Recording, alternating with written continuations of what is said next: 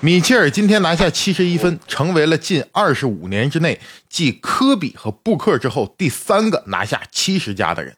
那所有的球迷朋友，除了在感叹和赞美米切尔个人的得分能力之外，可能也在思考一个问题：现在联盟当中的这些球星得分为什么都这么高？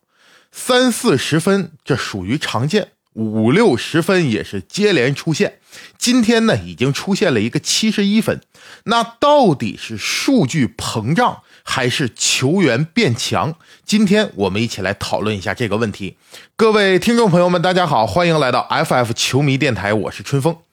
今天早上起来呀，我看湖人这个比赛，最后老詹拿了四十三分，我原本还以为这个老詹今天就是绝对是 MVP 了，今日最佳。没想到新闻那边传来呢，说是米切尔拿了七十一分，这就令我非常震撼了。回过头去，我也看了一下米切尔这场比赛当中的表现，确实是令人感到震撼。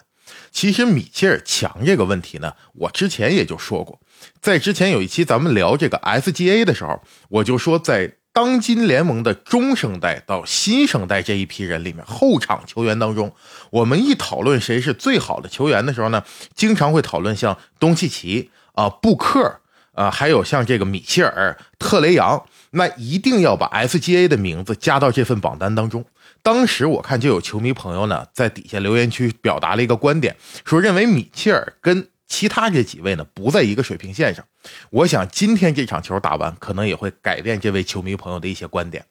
就这个赛季的竞技水平来看，米切尔绝对是当今联盟当中最好的后场球员之一啊！这点我是至至少我是这么看的。那今天呢，我不想跟朋友们聊米切尔有多强的问题，而是想跟大家聊一聊，现在联盟当中每个人得分都这么高，是不是数据膨胀了？还是说现在的球员就是达到了一个史无前例的崭新的高度？至少在得分能力上啊，现在是前无古人的水平。那接下来呢，我们就从几个不同的维度共同来探讨一下，到底是属于哪一种情况。首先，这个问题在互联网上大家讨论的时候，我经常看到一个观点是说呢，现在的球员呀，防守水平不行了，大家也不重视防守。现在的 NBA 看起来特别的软，没有以前那种啊拳拳到肉、互相肉搏厮杀的感觉，看起来不好看了。那事实真的如此吗？至少在我的观点看来。咱们不能说现在的球员防守水平不行了，我们最多只能说什么呢？说现在联盟的规则改变了，导致球员的防守方式改变了。那这一点最重要的一个影响，我认为就是在零四零五赛季的时候，联盟提出来要把这个 hand check 这个动作呢归为防守犯规，以后就是取消了 no hand check，到了。二零零六年的时候，联盟正式开始对这件事情呢吹罚尺度变得很严，要把这个概念彻底的贯彻下来，这才使很多的外线球员得分变得更加轻松了。现在的规则之下，在罚球线及其延长线以上的部分，你防守球员是不能用手去推和阻挡对方球员的身体的。在罚球线以下的这个部分呢，大家只能用自己的前臂去触碰进攻球员的背部，嗯，你碰人家其他身体的这个部位也是不可以的。所以在这种情况下呢，得分逐渐变高了。那可能有很多球迷朋友就说了，那你解释了这个规则，说到底不还是因为规则的改变，现在的防守强度就是比以前低了吗？那我还想再给大家看一个数据来证明，也不是这么简单的事儿。我刚才已经说了，取消 hand check 是在二零零五到二零零六赛季之后的事情。那在零六年到一六年这十年当中，NBA 球队的得分就这么高吗？啊，跟现在的联盟来相比呢，也没有。在零六年到一六年这十年间呢，场均能够超过一百一十分的球队，就经常能超过一百一十分的球队啊，只有当时纳什和斯塔德迈尔带领的太阳，还有后来掀起小球时代风潮的勇士。就这两个球队场均能够长期在一百一十分以上。今天的联盟，我们看这个赛季啊，目前场均达不到一百一十分的球队就只有四个。所以说，也不光是这个 hand check 一取消了之后，球队的得分立马就上来了。随着时代的往后发展，现在的得分确实是在越来越高。那现在得分越来越高，除了不允许再让外线球员有那么大的防守强度之外，还有什么原因呢？我认为就是像太阳还有勇士这样的球队，给整个联盟起到了一个示范效应。这样能够长期得很高分的球队，他们有一个特点，就是打得快。现在的联盟看到了。在进攻的过程当中，如果我们能够把进攻时间压缩下来，就像太阳，包括像在魔球时代那个时候的火箭啊，在哈登带领下的火箭，他们能够把这个进攻回合的时间控制在十秒到十三秒之间，这样你在一场比赛下来就能比别人打更多的回合，你更多的回合就能带来更多的得分嘛？你得分更多，不就赢球了吗？所以从这个角度来看，整个联盟就开始效仿他们。我们要加快比赛的节奏。要说到整个联盟进攻速度变快，在这里我还想跟大家分享一个有趣的小故事，就是为什么联盟要把每次进攻的时间限制在二十四秒。说到这儿，我们就要提到 NBA 历史上有一次特别糟糕且无聊的比赛，就是明尼阿波利斯湖人队对阵韦恩堡活塞队。在那场比赛当中，他们创造了一个 NBA 耻辱的记录，全场总得分十九分比十八分。为什么？就是因为没有进攻时限的限制，啊，每个人只要我一领先了之后，我尽量就把球控制在自己手里，我不打了。那落后的一方无奈只能选择去对他犯规，犯规他就罚球，最后就把一场篮球大战呢变成了罚球大战。联盟一看这可不行啊，这么打下去没有观众，大家不爱看你们在这比罚球啊。直到后来有一位非常聪明的球队老板叫丹尼比亚松。他提出了，他说他注意到啊，每个球队大概每个比赛当中就会出手六十次左右，那么就意味着两支球队全场会出手一百二十次左右。如果按照这个时间算，我们就规定四十八分钟的比赛啊，你每个进攻回合就只有二十四秒，这个数量呢就差不多。那二十四秒只是联盟给你设定的一个下限。在实际的比赛当中，大家也都知道，目前的球队是越打越快，场均的这个回合数也是越来越高。那说到这儿，大家就会提出这个问题了：你现在得分多，只是你的回合多了，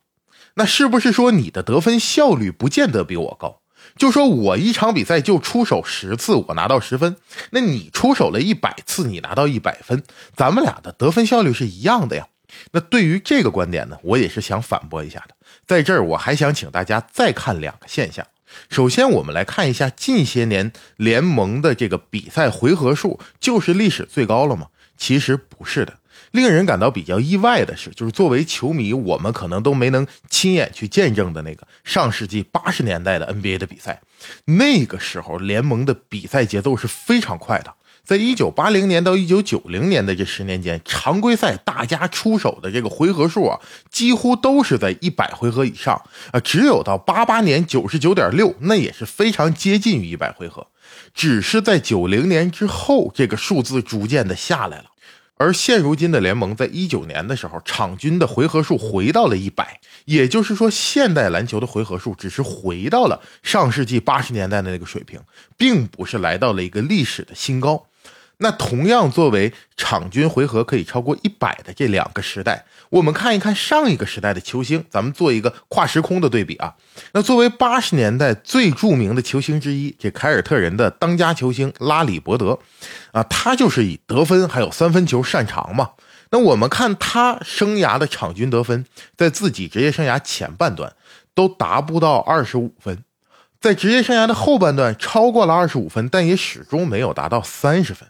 那在一个高回合数的比赛当中，他场均得分也没有达到像现如今这个东契奇呀，啊，像这个塔图姆啊、恩比德呀这些人，咱们现在看得分榜一看，如果你的场均得分没有达到三十分以上，你都不敢说自己是这个联盟当中最顶尖的得分手。那除了这样跨时空的对比呢，我们还可以再看一个数据。从二零零六年 Hand Check 被取消之后，到二零一六年的这十年间，场均的回合数呢只提高了五个回合左右，可是场均得分呢却从九十八分来到了一百零五分。如果按照正常的理解，运动战当中篮球的命中率大概在百分之五十左右，那这个得分也远超了回合数增加所带来的影响。也就是说，之后篮球这项运动的得分效率确实是在不断变高的。那得分效率到底是如何变高的呢？其实就是三分球的大量出手和比以前更高的三分球命中率带来的。这一点我们不得不说，水花兄弟跟勇士队给整个联盟确实掀起了一股崭新的风潮。在勇士崛起之后啊，我们看到联盟的场均球队得分是直线上升。三分球这样的得分方式给整个篮球运动带来的影响是非常深远的。它远远不止于说我就是比两分投篮多一分。除此之外呢，他还能给场上带来更好的空间。所以，你善于突破的球员，善于进到内线造杀伤的球员，你突破得分的这个效率也大大的提高了。你在内线得分的效率也提高了。尤其是我们看今年的联盟当中，有一个数据来到了历史新高，那就是前场篮板率。现在的前场篮板率能够达到百分之二十五。我分析，这也跟是防守球队为了限制对方的三分出手进行换防有一定关系。因为你一换防呢，自家的内线防守球员就要被调到外线去，这样对方的内线就更加容易去冲抢这个前场篮板球。这些变化都是三分球带来的。那可能有很多朋友会说，我不喜欢现在的 NBA，就是因为现在人打球太软了，大家都站在外面投三分。可是，在联盟规则允许下，三分球就是一个更高效的得分手段，它也是篮球运动发展至今的一个成果。那现在这样的三分出手和三分命中率要放在过去的球场当中呢，球员是不可理解的，不相信人家能投的这么准。那现在运动员的技术就是越来越全面了，所以大家能够打出华丽的水银泻地般的进攻。那我并不是说过去的球员不伟大啊。咱们经常说叫时势造英雄，每一个球员都是站在自己的时代、自己的比赛环境当中，成为了那个伟大的球员。所以，每一个历史级别的伟大球员，他的成就和他为这项运动带来的影响，这都是不可否认的。可是我们呢，也不能厚古薄今。回到咱们节目最开始的问题，现在到底是数据膨胀了，还是球员变强了？我认为呢，两者皆有。因为回合数的增加，确实是大家的得分可能会水涨船高。可是，在同样多的回合数，我们放在历史上来看，那个时候的球员也没有得到现在这么多的分。所以，随着时代的发展，现如今的 NBA 球星，他的得分能力很有可能就是站在一个历史的崭新高度上。那么还剩最后一个问题，有很多球迷会说，如果把当时处在进攻最难、进攻最慢那个时代下的乔丹，包括像科比这样伟大的历史球星放在当今的联盟当中，他能不能够吊打现在的这些超级巨星呢？这一点呢，我就没法发表自己的观点了，因为这是一个无法验证的事情。我们都已经没有机会再去看乔帮主，或者是已经离开我们的科比，在如今这个联盟当中打球，他能够得到多少分？如果我们只是简单的计算一下这些球员把他的回合数同比缩放到现在，那么确实科比他的场均得分能够到接近四十分，乔帮主也能到三十八分以上，排在第三名是那个时代的麦迪，他能够拿到接近三十八分的水平。可是这样计算得来的结果也仅仅就能停留在这个算术当中，它毕竟不是球场上真实发生的事情。所以我认为这样的问题最终只能是见仁见智的。其实我也能够理解大家为什么会说我喜欢看那个时代的篮球，我喜欢看那个时候的球星。就像前两天的这个跨年晚会，很多电视台都举办了自己的晚会，请了很多的明星。那我们看到自己儿时就认识的明星的时候啊，如果一看这个人明显变老了，你就会非常感叹说：“哎呀，这个人怎么都这么老了？”如果你看这个人没有变化，你就会觉得：“哎，你看人家一点变化都没有。”那这种心理的背后，其实是我们希望看到这些人都不变老，因为如果岁月不在他们身上留下痕迹，仿佛岁月也就没有在我们身上留下痕迹。那如果我们看到一个人变老了呢？其实也是在感慨我们也长大了。我们之所以会经常去看一些复古的东西，我们会喜欢和怀念那个时代的球星，其实很多时候大家怀念的也是那个时代的自己。也是自己在那个时候去疯狂的热爱某一个球星时候的那段时光，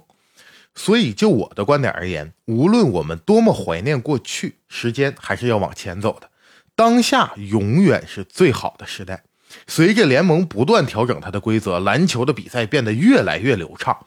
我们现在的球迷是很幸运，也是很幸福的。每天打开电视都能看到自己喜欢的当家球星献上华丽的得分表演，无论他是擅长投三分，还是擅长暴扣，还是像米切尔这样得分能力非常的全面，我们每天都能够看到过去可能半年甚至一年都难以见到一次的个人秀。这一点对于咱们球迷而言，绝对是我们希望看到的事情。我们总说要把握当下，展望未来嘛。今天这期节目呢，也是咱们二零二三年第一次跟所有听众朋友们见面。我在此再次祝愿大家在新的一年里身体健康，万事顺遂。那最后，关于如果把过去的球星放在现在的联盟，他们能不能吊打当今的这些超级巨星呢？这样的问题呢，我也想听一听咱们听众朋友们的观点。无论您有什么样的观点和看法，打在评论区，我们一起来聊一聊。那今天这期话题我就跟大家聊到这里，下期节目我们不见不散。